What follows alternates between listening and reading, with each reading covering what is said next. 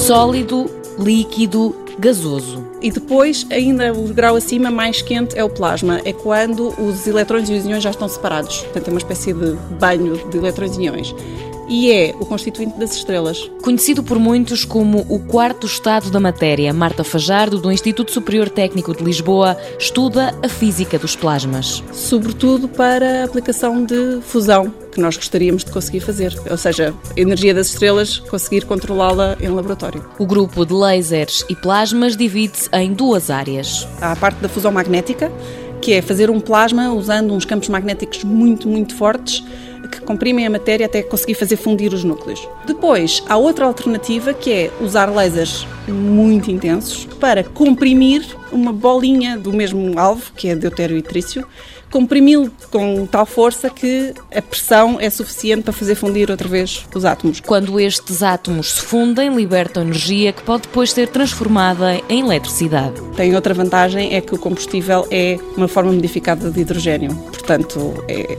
uma coisa menos tóxica, aliás, nada tóxica comparado com os produtos da fissão. Por enquanto vão sendo feitas várias experiências com lasers, tanto no Instituto Superior Técnico como em outros pontos da Europa.